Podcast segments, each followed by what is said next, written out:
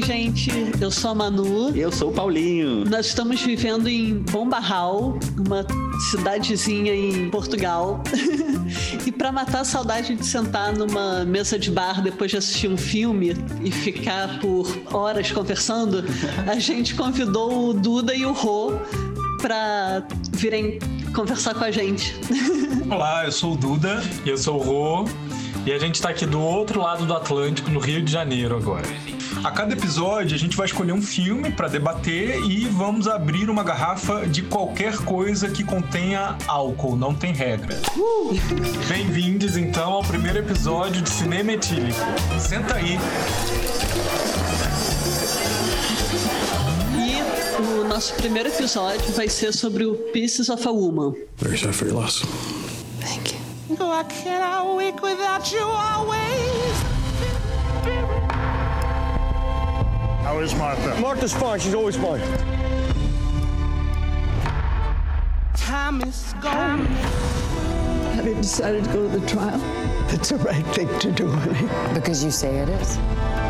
She has to pay for her incompetence.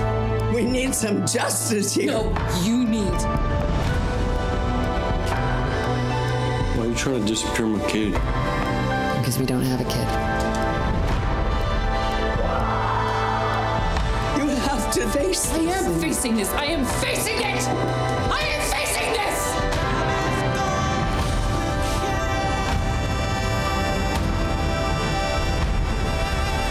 Who cares about what they think? This is about me. This is about my life. This is me. Um parto complicado em casa deixa uma mulher às voltas com profundas consequências emocionais, isolada de seu parceiro e de sua família por um abismo de tristeza. Uou! Tum, tum, tum. Um abismo de tristeza. Não tá muito longe da verdade, não.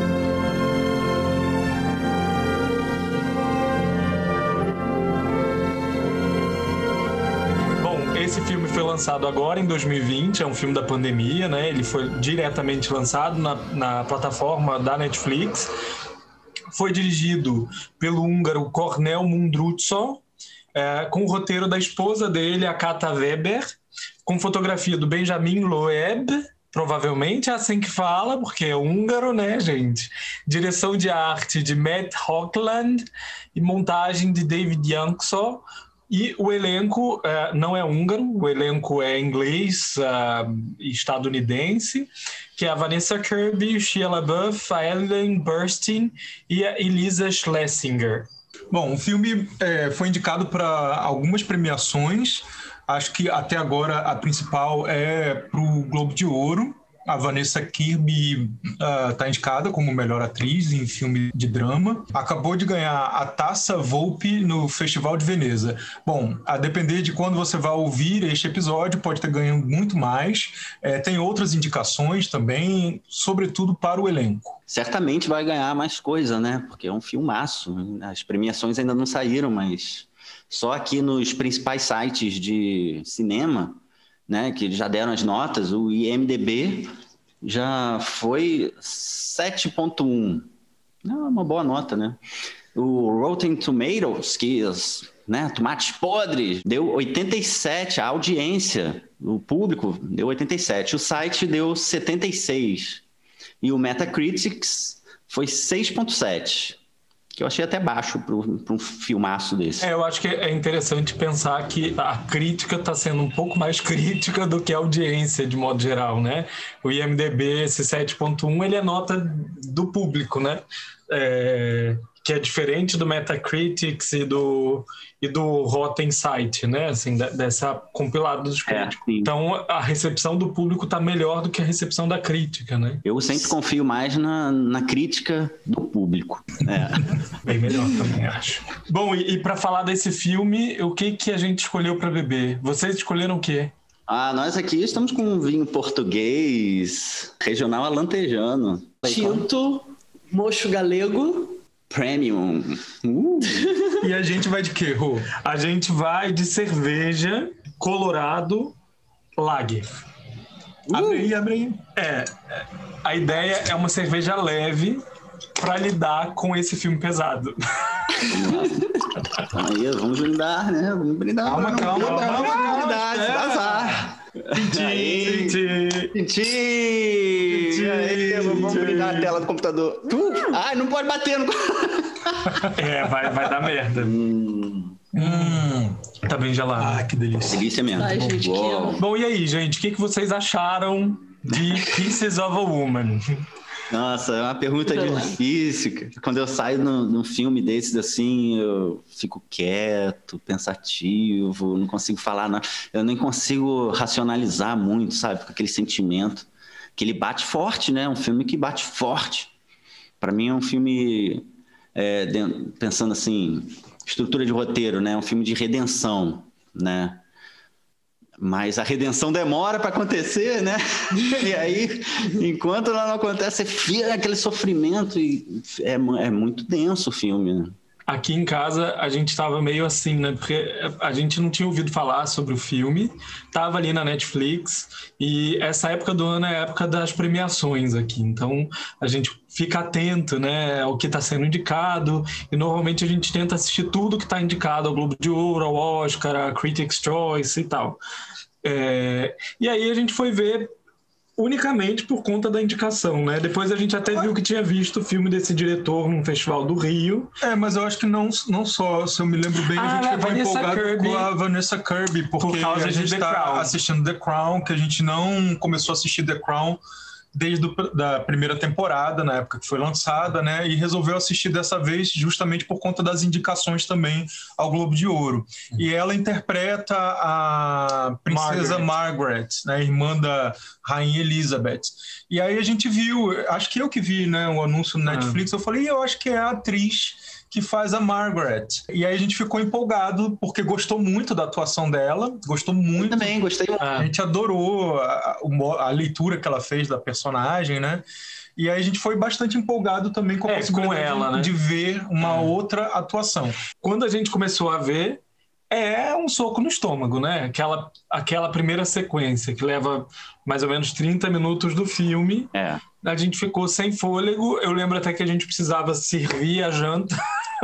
e a gente estava assim: não, não dá pause, não dá pause, porque a gente precisa acabar de ver isso, né? De entender o que vai acontecer aqui. Claro. Essa cena é impausável. Eu acho que o filme tem outros méritos e a gente vai falar deles daqui a pouco, mas é, para mim é um filme de ator e de atriz. Sem dúvida, a atuação dela é. Não, espetacular. Se, se Viola Davis não estivesse no páreo, eu apostaria nela. Meu coração é de Viola, então não tem como trair. Não, mas eu acho, eu tenho uma, eu tenho uma impressão é que sempre quando os atores estão muito bem, o mérito é do diretor, pessoal. E assim, também, vou lá puxar a brasa para minha sardinha do editor. Porque o editor também consegue. é, Ah, sim, sim. Milagres ali. Porque quando você vê que um ator do elenco tá bom e os outros estão mais ou menos, o mérito é do ator. Entende? Mas quando o elenco todo tá muito bem, é porque o diretor soube instigar, soube o tom certo da interpretação, né? Daquele que tá olhando de fora. Não entendo, acho que sacanagem à parte, né? Brincadeira à parte, acho que você tem razão. É porque assim, quando você fala que o mérito é do diretor, da diretora, né? Do, do editor, da editora, Editor! parece que você tá menosprezando o trabalho dos atores. Não, né? não, de forma nenhuma. Num, num primeiro momento a gente entendeu dessa maneira.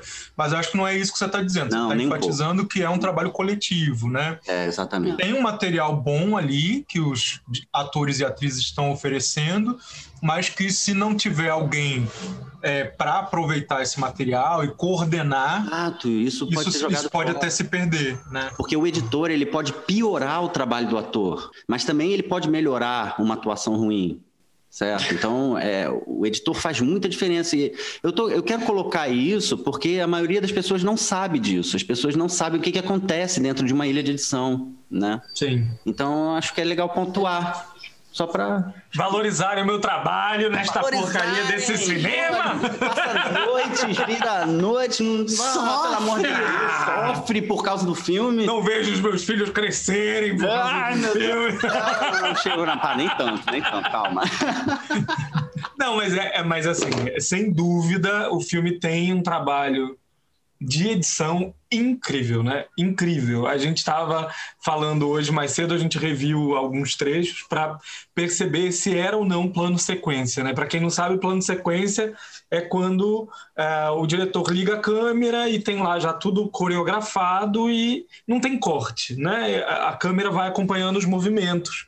É o momento o... que você menospreza o trabalho do editor, deixa ele é, fora, deixa ele descansar e cuidar das crianças. Tipo a é. russa, que não teve editor, tá? É, ele falou, ah, pô, pronto, tem um plano de sequência, eu posso botar esse plano é, Agora eu posso é, descansar. bom, é, e aí o filme parece que tem plano de sequência, que essa momento ali do parto, né, de quando a, bol a bolsa rompe. Até o fim do parto, parece um mega plano de sequência, mas não é. É um puta trabalho de edição, né? É, eu acho que depois é, do 1917, né, não tem mais como a gente dizer se é um plano de sequência ou se não é mais um plano de sequência, porque são tantos truques que você pode usar. Até quando tem um corte mesmo, né, ter aquela efeito de computação gráfica ou passar por uma parede e ter o corte quando a câmera está em movimento. Não. Mesmo quando tem um corte mesmo. Se o corte é muito bem feito, você não percebe e você sente que aquilo é um plano de sequência, mesmo não sendo. Sim, no filme tem isso, né? Na cena que eles estão antes do rompimento da bolsa, a gente ficou assim: teve corte ou não teve corte? Claramente tem um corte, mas ele é tão bem feito. Uhum. É. E agora tem uma. Assim, né? Momento curiosidade. Foi a primeira cena que eles gravaram do filme. Eles praticamente não ensaiaram, pelo que eu li, e fizeram a cena inteira assim, tipo, seis vezes seguida. Uau. Acho que dá o, o, tom também da cena, né? Eu só queria dizer antes é, que a gente não pode reputar isso só ao 1917. O trama macabra do Hitchcock, Festim, Festim Diabólico. Festim é. Diabólico. Hope. Já brincava com isso, né? Na troca do rolo, ele tá ali construindo uma passagem de câmera que fica muito sutil. Pois né? é, nessa época o, a película é de quatro minutos, né? Mas ele desenvolveu uma técnica para a película durar 10 minutos e o filme tem cortes a cada 10 minutos. E quando entra no chapéu, né? Aí fica tudo preto e volta. Isso tá muito no Pieces of a Woman, né? Nessa sequência é na roupa, é na parede. Não, porque o 1917 eu digo isso porque usou muita computação gráfica também, coisa que o Hitchcock não pôde usar, né? Então, Aleluia. com certeza também podem ter usado isso no Piece of Woman, não sei se usaram, não sei se foi necessário, mas podem ter usado. A gente não tem como saber. Depois que o filme está pronto, a gente não tem como saber. Apesar de ter uma coisa de roteiro e de direção que é muito assim, é do positivo para o negativo, depois vai para o positivo de novo, vai para o negativo de novo. Eles começam a cena meio relaxados, assim. Ela, ela já sentiu que tá, e ele tá, tá brincando, faz uma piada, e não sei o que, aí a coisa vai ficando pesada, vai ficando pesada, e daqui a pouco relaxa de novo, eles riem, eles dizem que lá, e daqui a pouco fica pesado de novo, fica pesado, e aí relaxa relaxa de novo. E é sempre esse negativo positivo, essas ondas que também dão o ritmo da cena. Né? Da contração, né? É, exatamente, ia comentar isso, que tem a ver com, com esse movimento de contração mesmo, né? Desses espasmos isso. esporádicos e tal. Agora, é, esse é um caso em que não saber a sinopse conta contra, né? Atrapalharia a criação da tensão dessa sequência especificamente, porque a gente sabe que a criança vai morrer logo que nasce, né? Hoje, mais cedo, quando a gente estava revendo, eu comentei com o Rô que eu acho que ela tem um caráter um pouco pornográfico, e eu já vou explicar por que, que eu estou dizendo que é um pouco. Né? Por... É, por que, que eu acho pornográfico, né? E também um tom de filme de terror, né? Porque você sabe que vai acontecer uma merda gigantesca, né? Se você leu a sinopse, se você está ciente do que vai rolar, você sabe e você fica acompanhando a, a, a preparação para merda, né? Você fica esperando o momento que a merda vai acontecer. Então, acho que esse é um tom de filme de terror. E o pornográfico é pelo seguinte: eu acho que uh, cena de parto em cinema, generalizando, é muito parecida com cena de sexo em cinema mainstream. Cena de sexo em cinema mainstream é aquela coisa que ninguém precisa mirar nada, né? Todo mundo acha o caminho, a entrada, né? E o orgasmo chega com muita facilidade, em, geralmente em menos de um minuto, né? E é um orgasmo. Isso é tudo culpa do editor. Dos dois, né? Não é dos dois simultâneo, é uma coisa fantástica que em menos de um minuto as pessoas alcançam. E parto em cinema tem um pouco disso também, né? Acho que tem já um repertório de gemidos e caras e bocas e, né, e, imagens que você mostra do parto e, e é isso. Nasceu a criança, ok. O público entendeu. Ali tem uma duração né, uma dura, o tempo do parto, o tempo da dor, da angústia e, e uma crueza também nas imagens. A gente, enquanto estava assistindo, ficou em dúvida se a atriz estava grávida. Até porque aquela barriga é maravilhosamente aquela barriga feita, convence né? muito. A Manu que já esteve grávida que já, tem lugar já vai de fala. já vai discordar. Foi a única coisa que me incomodou nesse plano de sequência. Todas as vezes que aparece que ela tá deitada, é, ela tá com a perna Olha. tapando o início, o final da barriga barriga, né? Ah. Absolutamente em todos os takes, assim. Mas quando chega a doula e aí fala, ah, deita que ela deita e vem aquela contração, a câmera, né, vai passando na doula fazendo o exame e vai subindo para a barriga. Sim. Ai, puta, pronto, tá a perninha tapando a barriga, sabe? ah, mas aquela lateral da barriga é muito genial, Manu. Cara, Manu, sério, tem que, tem que dar um desconto, porque, assim, tem umas barrigas cenográficas que você fica assim caralho, coloca um travesseiro que é melhor, sabe? Gente, pelo assume logo. Tem cordão umbilical, sabe? É. Tem nem o que ser. É, não é só a dor, é a dor com vontade de vomitar, é, é baba. Ai, Aqueles gente, arrotos. O Paulinho. É porque é um arroto fofo. muito específico. É um arroto muito. Não é um arroto normal. Eu, eu lembrei, foi memória emotiva, gente. o Paulinho, na hora que ela vira e fala assim: vem aqui, me dá um beijo. Não, sai, eu vou vomitar. É, uh -huh. E dá um arrotão assim. O Paulinho, nossa, aqueles arrotos. Ah, você arrotava, mano. É normal arrotar? É, eu acho que sim. É, Poxa, né? você imagina que tem um Caramba. bebê espremendo seus todos os seus órgãos, todos os órgãos né? internos, né? Entendi. É muito incrível assim a relação dos dois e aquela coisa do caralho, o que eu faço agora, né? Para onde é que eu vou? Como é, é que eu tento te ajudar? meio, meio não... atrapalhados, né? Aquela cena que ele, a, a, perna dele fica na frente da, da cara dela, que ele vai levantar e, que, que é muito bom, muito bem coreografado, né? A decepção dela com a substituição da, da doula, realmente o trabalho dela de atriz é um negócio fantástico, porque você ela consegue dar conta desse repertório de situações que fazem parte do, do processo de parto, né, da preparação para o parto, e ainda tem isso, né? Quando a mulher chega, você percebe na expressão dela a decepção de não ser a doula que ela queria e ao mesmo tempo do tipo é o que temos para hoje, então deixa eu confiar nessa praticamente nessa estranha, né? Tem essas nuances também de, de bom, isso sem falar na morte do bebê, né, que é um negócio assustador, realmente assim.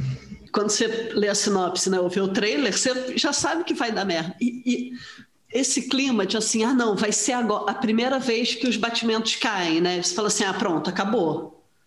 Hum. Você fica o tempo inteiro assim, ah, pronto. Tipo, o pai vai chamar a ambulância, vai né, ligar para o 91. Falo, ah, pronto, agora vai chegar a ambulância, a criança. Não, não, assim, como eles esgarçam esse tempo é. também, né? E aí, a sensação que eu tive na hora que o, o neném nasceu foi assim: Ué, não pode ser tão cruel assim, sabe? Ah, tá tudo bem, tá tudo bem. Não, a criança começa a ficar roxa. cianótica, né? Começa a ficar roxa. Tipo, por não, não vão deixar chegar nesse. É quase um.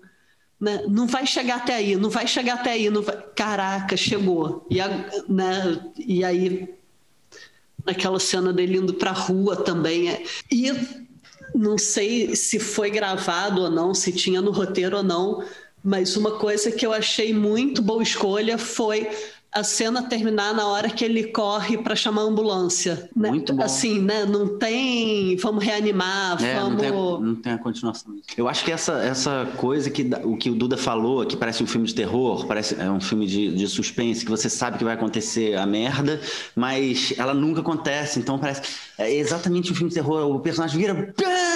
E não, não tem nada. É. Isso cria uma tensão no público que é um absurdo, né, cara? Isso é, é muito... desesperador, né? Mas... É, e ao mesmo tempo, é, eu acho que é até pior, porque no filme de terror você ainda tem o alívio de parar e pensar: não, peraí, fantasma não existe. não, ninguém assassinaria ninguém dessa maneira. Uhum. Mas ali não, o tempo todo você fica assim, porra, isso pode acontecer, isso acontece, isso acontece o tempo todo, é. né? Tá acontecendo, provavelmente está acontecendo com alguém agora, no momento que eu tô vendo o filme. Nossa, exatamente. E, e é, é um. No, porra nossa, então, o terror tô... real. Veio de novo a emoção aqui, assim, da. Nossa, ah. cara. Isso é cerveja já. Ai, tá vendo? É o álcool. Vamos beber mais um gole. E uma coisa que eu acho que é legal de pensar da ambulância, acho que ela é o primeiro elemento mais diretamente vinculado a essa dimensão de um outro tipo de parto, né? Na verdade, a, a doula pede para ir para o hospital e ela não aceita, mas eu acho que ali a ambulância coloca para gente essa esperança, assim, né? Do tipo, ah, mas se tivesse no hospital, talvez funcionasse. E o filme vai trabalhar com isso o tempo todo, né? Cara, então, a primeira vez que eu vi, eu parei no final da cena do parto, revoltada, assim, muito, muito irritada hum. com isso, sabe? Tipo, porra, que discurso é esse? Então, é isso, né? Se for em casa, vai ser uma doula que, enfim, vai brotar na hora, porque a sua doula estava lá fazendo outro parto e não vai aparecer. A sensação que eu tive depois, ao longo do filme, foi passando mas naquele primeiro momento era que aquela doula não sabia muito bem o que ela estava fazendo, sabe? Como se ela tivesse uma formação teórica, mas não prática. E aí eu ficava assim, gente, que discurso é esse, sabe? Então só podemos parir em hospital com obstetras, preferência por cesariana. E que é o discurso da mãe, né, dela, depois, né, que perde o neto. É, é assim, é, você tinha que ter feito no hospital, o hospital era a solução. Mas ao mesmo tempo, assim, é, eu acho que o grande barato do filme é o Paulinho falou né, no início do episódio da redenção, que é uma trajetória de redenção. Acho que a grande redenção é ela aceitar o inevitável, né? Assim, isso, é isso. Exato. É aceitar que é isso. Podia ser no hospital e ia morrer também. É, podia... eu, eu, concordo. Acho que o final ele reverte essa impressão. É, uhum. Isso. É, ele, ele corta essa impressão. Quando ela diz isso, né? É porque parece um filme que defende o hospital e um parto é, médico, né? Mas eu acho que, que no fim é o entendimento dela. Agora, é, talvez seja daqueles filmes perigosos, igual um outro que está aí no Globo de Ouro, que é o Another Round, Druck, é o alemão, eu acho, o filme do, do Wittenberg, dinamarquês, é, que tem ali uma, uma, ambiguidade se ele defende o álcool ou não defende o álcool. É isso, acho que é um filme que ele é perigoso no sentido de que quem quiser ali vai ler, tá vendo? Por isso que não faz parte em casa, nunca deve fazer. E quem quiser ler a, a indeterminabilidade da vida, é, quem quiser, né, vai ler isso. É, até porque, bom, a gente não vê a morte propriamente da criança, né? A gente só vê que ela tá choque, né? iniciando né? o processo em choque e tal. Então não dá para saber o tempo que ela leva para morrer, mas me dá a impressão de que é uma coisa muito rápida e que provavelmente ainda no hospital ela não seria salva. Me dá a impressão de que é isso, sabe? De que poderia ter a qualquer aparelho, o médico mais preparado, a médica mais preparada, que o resultado ia ser o mesmo. Eu acho que é, é a essa conclusão que ela chega no final. Mas é o grande barato do filme, e aí tem essa, essa curiosidade, né? É, Manu, acho que pode falar melhor que eu do, do casal de, de realizadores, né? Porque, na verdade, eles passaram por um aborto em casa, né? não foi um parto, mas foi um, um, aborto traumático. Até procurei, mas não sei exatamente qual foi a situação. Ela acabou saindo de casa, na verdade, no filme, quem sai é o marido, mas na vida real foi ela a roteirista e que eles ficaram muito tempo sem tocar nesse assunto, eles não falavam sobre isso. E que aí, num processo, enfim, de cura, um processo terapêutico, ela começou a fazer algumas anotações sobre a situação. Eles acabaram construindo uma peça. Ela escreveu, ele encenou, e que tem só duas cenas, na verdade. Fiquei com uma puta vontade de ver, que são exatamente a cena do parto e depois a cena do jantar em família. Que são, na verdade, os dois pontos do filme, né? É o fake plano sequência do parto e o fake plano sequência do jantar em família, né? É. E é isso, né? O filme parte de uma experiência muito pessoal do, do casal, né? De realizadores. E ao mesmo tempo eu fico pensando na dificuldade de filmar uma história que é tão próxima, né? Pois é. De roteirizar, de filmar, de reviver, né? Tornar público, né? Uma coisa tão pessoal. Mas uma coisa que eu achei muito, não sei se bonita, mas assim, altruísta, que são situações que não se falam. Você não tem um grupo de apoio, é um luto muito solitário, né? E aí que eles começaram a perceber que era uma forma também deles poderem colocar isso para fora e de alguma forma tentar ajudar outras pessoas, outros casais que estivessem passando pela mesma situação, né? Que isso comece a ser mais falado. É um luto pouco falado, mas talvez seja não especificamente do casal, mas o luto materno é o luto mais estudado na literatura da psicologia e aí em diferentes idades. É interessante porque socialmente é uma coisa pouco falada, né? O que tem visibilidade é a gravidez que veio a um bom termo e aí você tem a criança saudável e lá, lá, lá. Mas se torna mais possível fazer um filme sobre a imprevisibilidade, a indeterminação, essa falta de uma resposta para o que aconteceu, porque esse casal também ficou sem resposta, né? Agora você falou uma coisa, eu não conseguiria lembrar de quais filmes especificamente, mas tem bastante filme que tematiza é, o luto pela perda de um filho, não necessariamente no o parto, anticristo. É, o anticristo. E que geralmente os casais têm essa, essas respostas contrastantes, né? É. De um É. ir pra frente, tipo, aconteceu uma merda, mas a gente tem que vivenciar o luto e continuar vivendo, e o outro que não admite. É. Que o, o luto seja superado. E aí talvez- Geralmente rola uma separação. Sim, não, então aí talvez a gente possa falar que nesse filme Boy Lixo não é uma separação, é um ghosting do caralho, né? Sim, che- chegamos, chegamos a um ponto baixíssimo do roteiro, né? Então, Baixíssimo ou altíssimo? Não, baixíssimo, uma merda aquela solução. É, ou Gente, altíssimo. nove- Altíssimo? Altíssimo no sentido que deve ter gente que faz isso mesmo. Não, eu quero dizer, assim, não o que ele faz. Ele ir embora, ok, mas o que motiva o- a gota d'água para ele ir embora, que é a Odete Reutemann falando: me diga quanto você quer para sair da vida da minha filha. Não, gente, pô, É, não, é. o, o filme é super cuidado, o roteiro bem amarradinho e tal. Podia ter pensado numa solução melhor. vai. Gente, Cara, mas eu, eu eu achei, eu, a gente conversou a sobre gente isso. conversou, eu fiquei revoltada, É. assim. Ela até tô- falou que o cara era o vilão do filme. Não, não falei que Falou, ele era o vilão. falou que era o Caraca, vilão. olha. Ele é o vilão, concordo, Manu. Não, eu falei assim, da forma como é colocado, porque eu acho que até aquele momento o filme é muito bonito e muito delicado nessa construção, né? Você não tem culpado, as pessoas estão ali tentando lidar da melhor forma com aquela situação, que é horrível, né? Deve ser dilacerante, enfim. E mesmo quando ele trai, né, com a prima, quando ele volta a cheirar, eu pelo menos não conseguia fazer nenhum julgamento moral, sabe? Ah, eu também não. Ali, ali eu acho crível. Acho crível, acho ok, plausível. Só que, porra, quando a Odette Reutemann oferece dinheiro e ele sai, me irritou no roteiro, sabe? De ter que deixar um vilão. É, exatamente. É isso que eu acho ruim. E aí, assim, ela também tem vários momentos muito, entre aspas, assim, filhos da puta, né? Porque ele pede pro bebê ser enterrado. Ela fala, ah, então eu vou enterrar. A cena seguinte é ela indo deixar no necrotério da faculdade. Assim, ele sai do emprego, ela também sai do emprego e não fala com ele. Ao mesmo tempo, eu acho que o filme é muito, pra mim, ele é muito mais empático com a posição dela, né? A minha sensação é assim, ela tem direito sobre aquele corpo. Entendeu? Ele não tem. Até porque é o Shia LaBeouf, né? Que é problematiquinho. Então.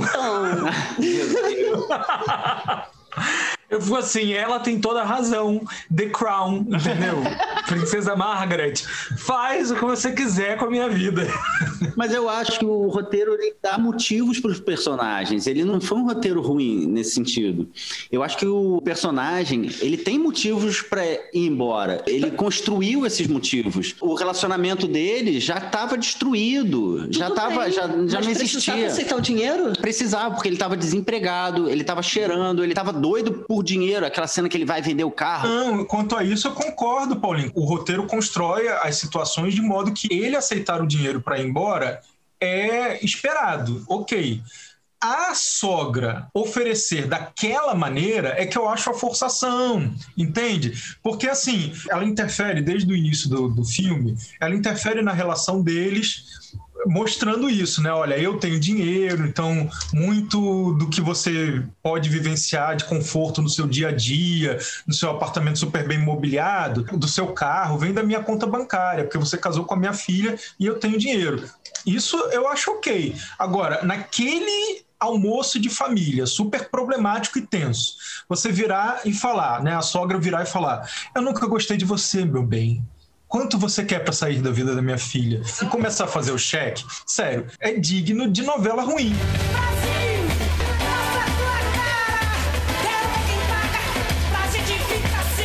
Eu acho que até fui injusto com o Odette Reutemann, com Vale Tudo, né? Que, que deve ter tido alguma situação semelhante, mas certamente foi mais sofisticada do que essa. Isso é digno da. Como é aquela novela Usurpadora? Isso é digno de A Usurpadora. Pode pegar o dinheiro na frente dela, ela também tem um preço como você. Igual.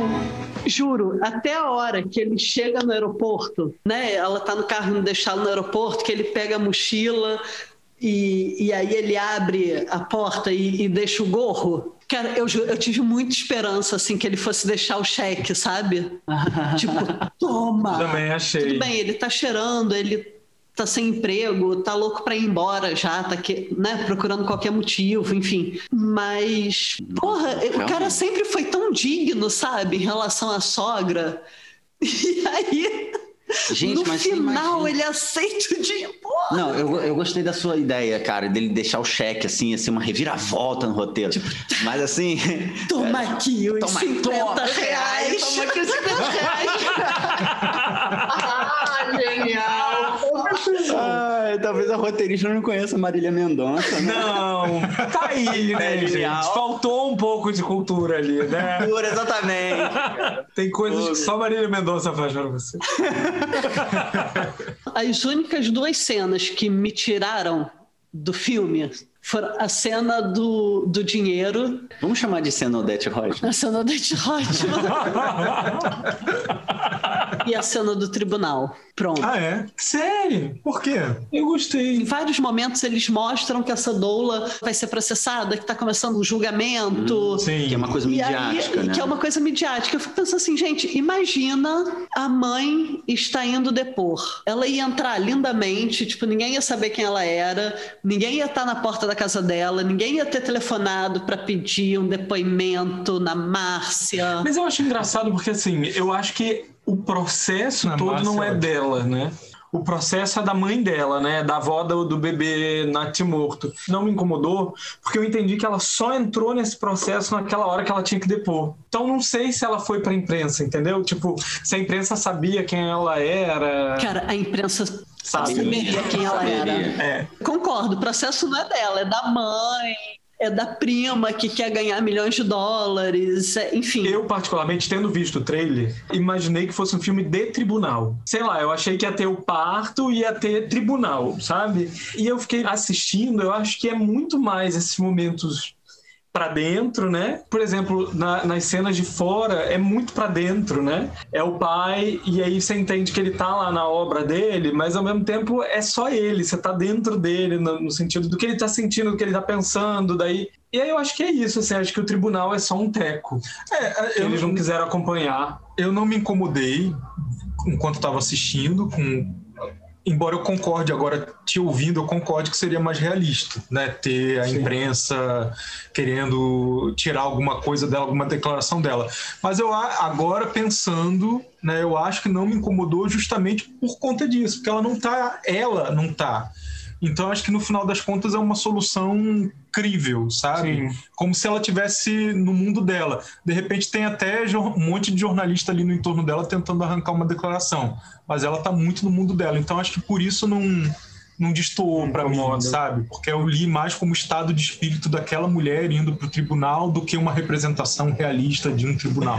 Agora, e fotografias? Vocês acharam que Uau. ela faz diferença? Assim? Gente, Cara, esse plano de sequências, né, que a gente estava comentando, Cara, uma coisa técnica idiota. Nesse plano de sequência, como eles fizeram foco. porra, é muito bom mesmo. É. É muito bom.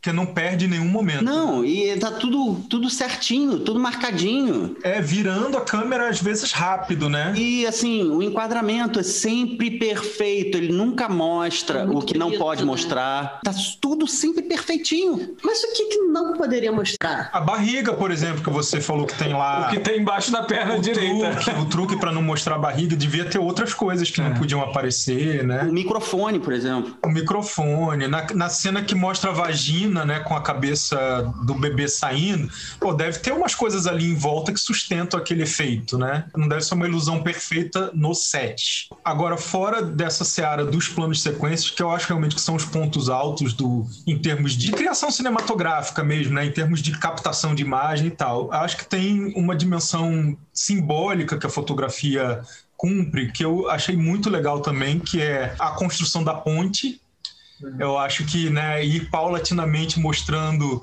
quase que estilo, né? As estações do ano, sempre o mesmo enquadramento, e você vendo a ponte se fechando. Eu achei muito sofisticado. Ao né? mesmo tempo que dá uma raiva danada, porque eu fiquei pensando assim, quando que no Brasil eu construir uma ponte inteira daquelas em um ano?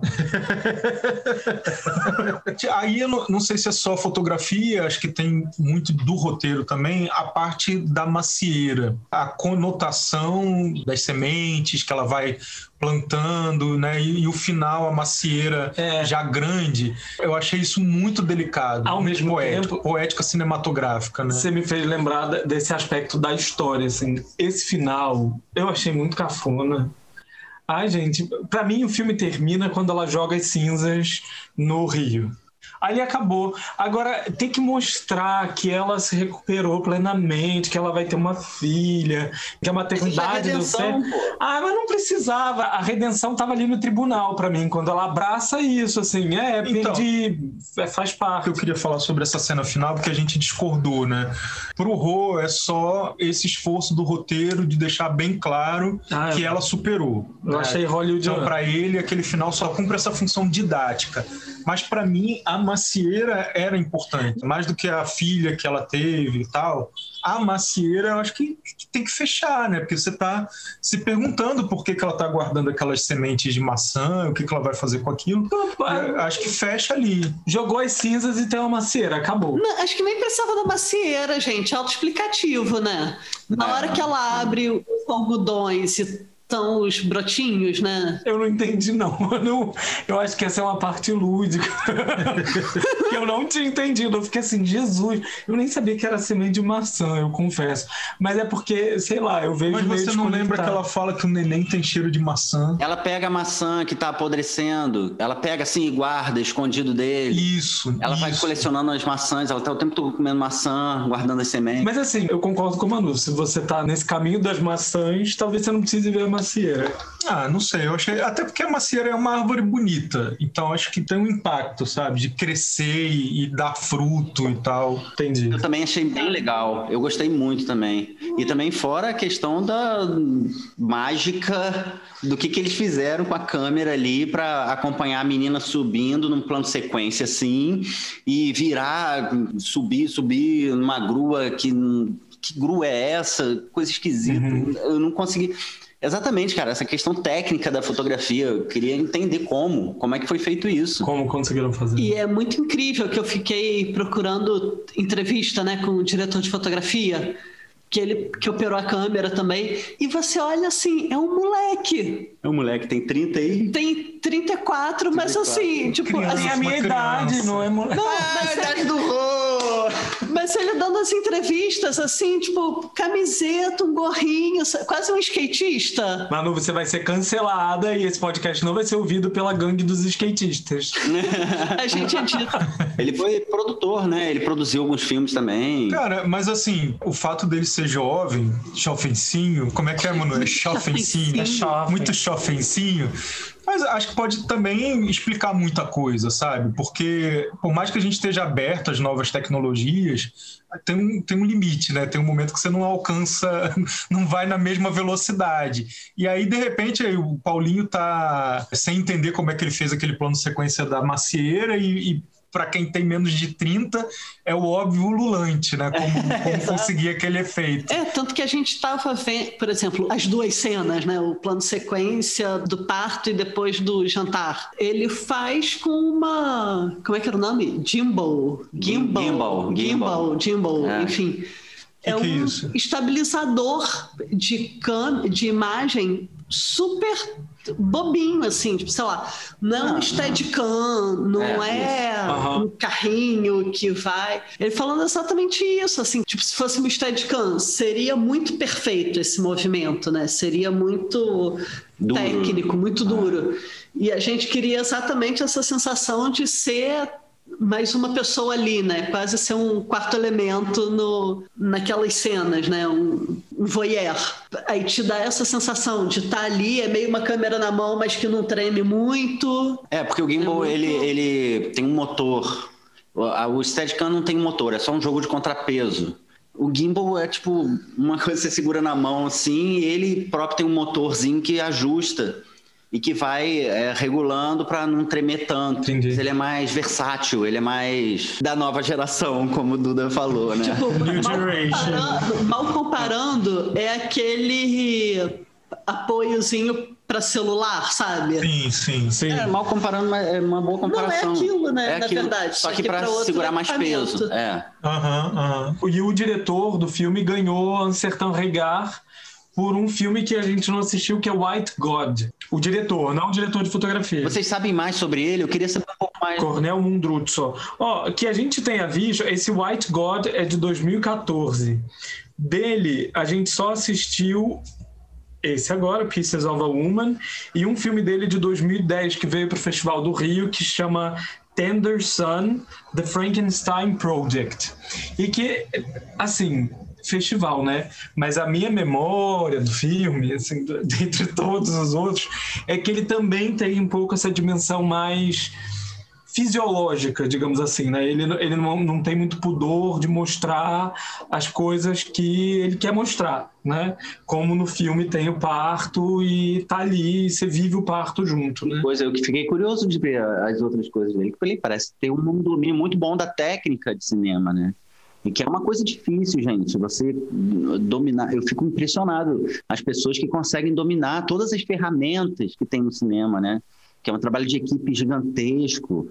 Depende de tantas variáveis, dinheiro e pressão. Eu- é sério, eu sou muito apaixonado por esses diretores que conseguem reger essa orquestra. Sim, com pouco dinheiro. pouco e Aí eu não sei se teve pouco dinheiro, né? E com muito também, até com muito dinheiro eu acho também. Ah, com muito dinheiro eu, regeria também. Ah, Eu ia falar assim, querido, quanto você precisa para conseguir o efeito tal? Vou fazer um cheque. É. O ator é ruim, né? Quanto você quer para ir embora? Uma coisa que é muito legal em várias cenas, né? Nesses dois planos de sequências, a câmera tá com a Marta e a gente assiste por ela, mas tem vários outros momentos, mesmo em que ela esteja em cena, que a câmera fica do lado de fora. Então, assim, por exemplo, aquela cena do estupro, quer dizer, não é nem um estupro, que ele tenta forçar uma barra para transar com ela. Ah, aquilo é muito nervoso. Eles levantam, entram no quarto, a câmera está o tempo inteiro fora do quarto, a cena se desenrola lá dentro, hora nenhuma a câmera entra. Você passa de momentos de quase você está respirando junto com a personagem para não agora você fica aqui de voyeur, né? E ainda assim você mantém o, o interesse, né? Sim, você vai junto, né? Você vai junto mesmo com a câmera distante, que é difícil também, né? Eu acho assim, isso é decupagem de direção. Como filmar, aonde colocar a câmera, né? Tem momentos muito interessantes que ele sai do que está acontecendo e vai para um outro lugar. É, uma parede, ele fica mostrando a sala, e aí o pai vai pro telefone, vai procurar o telefone, ele sai de quadro e fica, fica na, sala, sem ninguém. E, e depois o pai volta com o telefone. Na, na, na cena que o bebê nasce, a câmera vai para a doula que tá se olhando no espelho. E aquela cena, ela tá. Ufa, tá, a gente tá lá com ela. E de repente ela tem uma transição ali de. Ih, ih, deu merda. E aí quando volta o bebê tá roxo. Ele fez uma decupagem muito, muito precisa também, sim, sabe? Sim. E direção de arte, gente, o que, que vocês acham? Eu confesso que eu tenho dificuldade nesses filmes de vida comum eu não consigo, eu só vejo direção de arte, eu, eu leiga, só vejo direção de arte quando é filme que é muito marcado, tipo assim, ah, é um filme de época, ou enfim, é uma casa específica, tem um personagem esquisitão. Mas esse filme eu tenho dificuldade. Esse filme, a direção de arte é bem marcada. Eu acho difícil, né, falar quando o filme está pronto, mas é porque está muito junto com fotografia também. A direção de arte, fotografia, a direção, todo mundo está trabalhando no mesmo projeto, né? Tentando separar. Pensa no início do filme, é tudo cinza e tem cores específicas, assim é, naquela primeira cena que ele está construindo a ponte, isso aqui é tudo cinza. E tem um guindaste lá que é amarelão, tem cores que são marcadas para cada personagem. A Marta, né, é vermelha, ela tá com um casaco vermelho, e aquele casaco vermelho aparece porque o resto todo é cinza em volta. A mãe, por exemplo, tem uma coisa verde. Eu até fiquei pensando que ele é amarelo e ela é vermelha. Então a casa deles é âmbar. É, a luz é, pra é mim, âmbar. a única coisa marcada é o âmbar da casa, que é. que é uma casa muito aconchegante, né? Assim, é, isso, isso, tem um, um quentinho na casa. um quentinho, exatamente. É. Diferente do que é em volta. Também a história se passa no inverno, então tem a coisa da neve, do branco, do cinza. Não, né? mas mesmo quando são lugares fechados, né? Umas cenas que aparecem ela entrando em casa, do lado de fora tem sempre isso. É muito frio, quando entra tem um aconchego, assim. É, é e aí aí chega na cena final mesmo da macieira, né? É aquela explosão de luz, né? Cor, de, de verão. De cor, é, é, lindo, né? É, é, bem contrastante. Vida, exatamente. Mas é o que você falou, né? Nesse caso a gente fica assim, será que isso é fotografia ou é arte? É, é, é, é, limítrofe, né? É porque eles têm que trabalhar junto. Não adianta nada a, a direção de arte, por exemplo, pensar uma parede cinza, chegar o fotógrafo e colocar uma luz azul ele vai acabar claro. com a parede cinza. São, são departamentos que estão muito, muito juntos, assim, é difícil até separar quem é quem. Não tem como saber, quando você vê o filme pronto, o que, que o editor fez? Não tem como saber, cara. A gente não viu o material bruto. Mas, por exemplo, tem aquilo que a gente estava conversando dos figurinos, né? É, Os figurinos, eles são muito marcados. Assim, o tipo psicológico de cada personagem tá no figurino, né? Assim, aquela mãe que é, é verde, ela é sempre muito classuda e muito. Se você pega um frame daquela mãe, você assim, mais ou menos sabe quem ela é, né? Pelo Você estilo entende. da roupa, né? Pelo estilo, Pelo do, estilo da, da roupa. roupa. O primo lá, o primo bobão. O primo não, o cunhado. É, o cunhado que trabalha na Sim, lembrei. Tá. É, que fica falando de banda, de rock. É, o marido, ele parece estar sempre com Chama. uniforme, né? Mesmo quando ele não tá com uniforme, dá a impressão de que ele ainda tá trabalhando. Exatamente, Isso. ele bota aquela coisa é, fluorescente, assim, né? amarela. É horrível. Gente, trilha sonora. Eu confesso que eu, que eu não lembro de nada da trilha. Também não. Tem trilha. Eu lembro, eu lembro tem trilha. A trilha, a trilha ela, ela é bem sutil, assim, ela é, é aquela trilha que eu tive um professor na faculdade de cinema que falava que a boa trilha é a que você não sai cantando no final. Mas não é a que ganha prêmio, né? O que é Frozen? O que não é boa? na, na, na, visão dele, não. não. Mas aí é um filme musical, é diferente. Aí isso foi uma discussão na sala de aula. Porque a trilha do ET, eu acho a melhor do universo.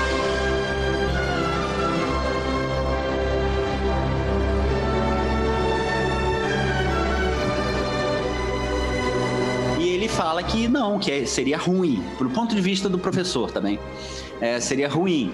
Porque você sai cantando aquela melodia maravilhosa. Ele fala, não, porque a trilha, ela não pode aparecer, ela tem que trazer a emoção inconsciente. Você não percebe a trilha porque ela faz você sentir a emoção da cena. Sim, ela, ela tá dentro da cena, né?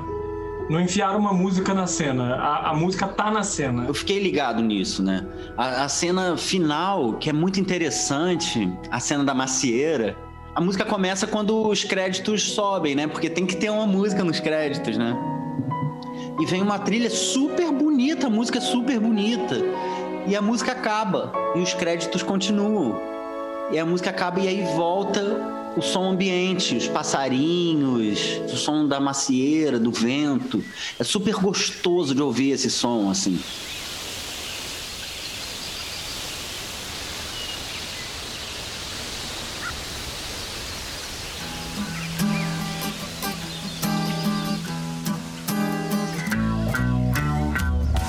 Ideia nossa, né, pra gente avaliar o filme a lá IMDB e essas coisas, é a gente pensar que bebida seria esse filme, né? Acho que a gente podia fazer uma rodada de cada um dizer que bebida é Pieces of a Woman para você? Eu acho que o Pieces of a Woman não é um filme qualquer, sabe? É, não poderia ser assim uma caninha 51, não. Cancelado por todo mundo que bebe cachaça.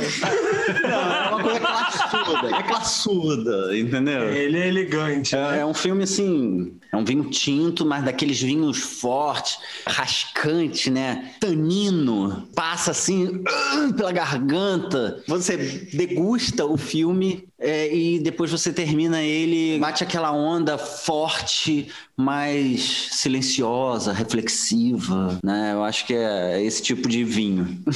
Eu concordo com você. Eu acho que é um vinho tinto também. Eu pensaria na cachaça pela porrada, assim. Eu tenho muita dificuldade de beber cachaça. Mas o filme, ele não é só aquela cena inicial e as outras cenas difíceis, né? Porque ao mesmo tempo ele é muito elegante no tratamento do assunto, né? É isso. Então, eu tô com muita dificuldade, que eu disse que eu ia trazer a parte popular, né, para esse momento. Só que é exatamente isso, não consegui pensar em, em nada. O que eu ia brincar, assim, né? Que daquelas coisas que você toma rasgando e depois, assim, no dia seguinte você volta a pensar naquilo, né? Não, mas é isso, né? Não combina com cachaça, na verdade. Não. Porque ele é muito elegante para ser uma Exato, cachaça. Exatamente. É, então, eu fui para cerveja, né? Eu, eu associo com uma cerveja escura, que é a minha favorita. Acho que isso é importante dizer, porque para muita gente cerveja escura pode soar mal, descer mal, né? Por ser muito forte. Mas eu gosto muito. Então, isso diz da minha relação com o filme, ele me agradou bastante. Mas é essa cerveja escura que tem um amargor no início e que no final tem notas de chocolate. Eu fiquei tentado a dizer que tinha notas de maçã, mas eu nunca provei nenhuma, nenhuma cerveja escura com notas de maçã. Então pode soar muito fantasioso, né? Então fica o chocolate que é mais seguro, né? Essa nota de chocolate é, com leves toques de macieira. e a gente tinha combinado também de no final cada um indicar, enfim, um filme ou uma série que se conecta com o que a gente viu, seja pela temática, pela estética, um filme que me lembrou, que, pronto, não me lembrou porque a temática é muito diferente, mas a forma de, de contar a história, né, a narrativa, foi o Histórias de um Casamento, que também está no Netflix de 2019. Ele foi inspirado na vida do diretor e de quase todo o elenco. Todo mundo participou ali na construção do roteiro, porque quase todo o elenco teve experiência de separação. Nossa, eu não sabia. É, é, eu, eu li na época. E tem tudo a ver. E eu acho, eu, eu não me lembro, mas ele tem também essa estrutura de outono, verão, lá das estações do ano, não? Não tem tão marcado. Mas exatamente o que me remeteu a ele, enfim, né, além de, de ter essa temática de finais de relações conjugais, foi como ele não conta aquela historinha assim, ah, então agora e aí com ação e reação, né? Ele dá uns pulos na narrativa e aí, não sei, a sensação que eu tenho nos dois casos é como se fossem fragmentos daquela história, né? Da história daquele casal. E aí, por esses fragmentos, você consegue entender o que está acontecendo ali. É, então, foi isso. nesse sentido. Então, eu, eu pensei no Woody Allen, naquele filme Match Point, que eu acho que é um dos melhores filmes do Woody Allen. O Woody Allen é tão diverso, né? Fez tantos filmes diferentes, assim. Mas o, o Match Point, ele é um filme classudo, igual o, a coisa do vinho. E, ao mesmo tempo, também tem aquele, aquela pegada do Woody Allen que parece que os personagens é, não estão falando nada e de repente vem alguém pô, e dá uma porrada assim que faz todo sentido. E isso me lembra muito a cena do jantar. Quando começou a cena do jantar, cheguei a pensar: uau, tô vendo um filme do Woody Allen. com os personagens falando sobre banda de rock, né? Sobre não tem nada a ver, uma coisa assim super descontraída e, e de repente dá aquele soco na nossa cara, né? Até a forma de filmar me pareceu muito Woody Allenesca, se é que pode falar assim. Você deixar a câmera aberta assim, os personagens entrando e saindo do quadro, e a câmera vai fazer uma panorâmica leve e as coisas vão acontecendo naquela sala. Eu me lembrei de um filme também muito pesado, eu acho até mais pesado que Pieces of a Woman, que se chama Quatro Meses, Três Semanas e Dois Dias. É um filme de 2007 de um diretor romeno que chama Cristian Mungiu uma história que se passa durante a ditadura na Romênia, nos anos 80, e acompanha a história de uma jovem mulher que está em busca de um aborto clandestino. Intenso, tenso, assim, do começo ao fim. Parecido com o início do Pieces of a Woman, também é um filme que não poupa o espectador, assim, de, de ver o que ele quer mostrar. É, eu pensei no parto orgásmico, que é um documentário dirigido pela Débora Pascale Bonaro, de 2009, por apresentar um contraponto a esse parto que termina muito mal, né? E aquela impressão ruim que a gente teve de que o filme estaria defendendo o parto no hospital, né? Que o parto em casa sempre daria merda, sempre seria problemático o parto orgásmico, para além de defender o parto em casa, ainda defende que é possível parir tendo orgasmo. É, é um documentário interessantíssimo, eu recomendo muito, com cenas muito delicadas e ao mesmo tempo potentes de diversas mulheres tendo é, experiências nem sempre muito positivas, acho que isso é legal também, não é só um libelo a favor do, do parto em casa, do parto orgásmico, tem alguns problemas também, mas quando dá certo, quando o parto acontece junto com o orgasmo, é lindo, assim, é assim, eu, eu adoraria ter chegado ao mundo, já que nunca vou parir, né? Adoraria ter chegado ao mundo com a minha mãe tendo aquela, aquela experiência. Embora minha mãe dissesse que para ela era quase isso, porque ela dizia que ela paria com muita facilidade, que ela não precisava de doula, enfermeira, médico, nada. Quando chegava a hora, ela abria as pernas e as crianças saíam. Incrível, que incrível. Ela falava que era assim. Maravilha. Foi o teu nascimento, não foi? Que foi assim, é, que ela chegou no hospital e aí a obstetra fez uma previsão. Digamos, ah, vai ser para daqui a oito horas. Aí, dali a, a meia hora, minha mãe sentiu que eu ia nascer e aí pediu para a enfermeira ir avisar. Falou, ah, tá na hora. Aí a enfermeira lembrou, falou: não, a, a, doutora disse que é daqui a oito horas. A minha mãe falou: tá na hora. Acho bom, sei lá, avisar. Aí enquanto a enfermeira tava indo chamar a obstetra, ela abriu as pernas e eu nasci. que ótimo. E a, a obstetra só chegou pra, pra me pegar, assim, do tipo, eu já saindo. então não foi exatamente orgásmico, orgasmo. mas foi fácil, pelo menos, né? Pelo que ela contava. Então é isso, gente. Beijo. É isso. Beijo. Valeu. É sempre bom isso, esse Muito, muito bom. Valeu. Beijo. Beijo, Beijo gente. Obrigado. Foi ótimo.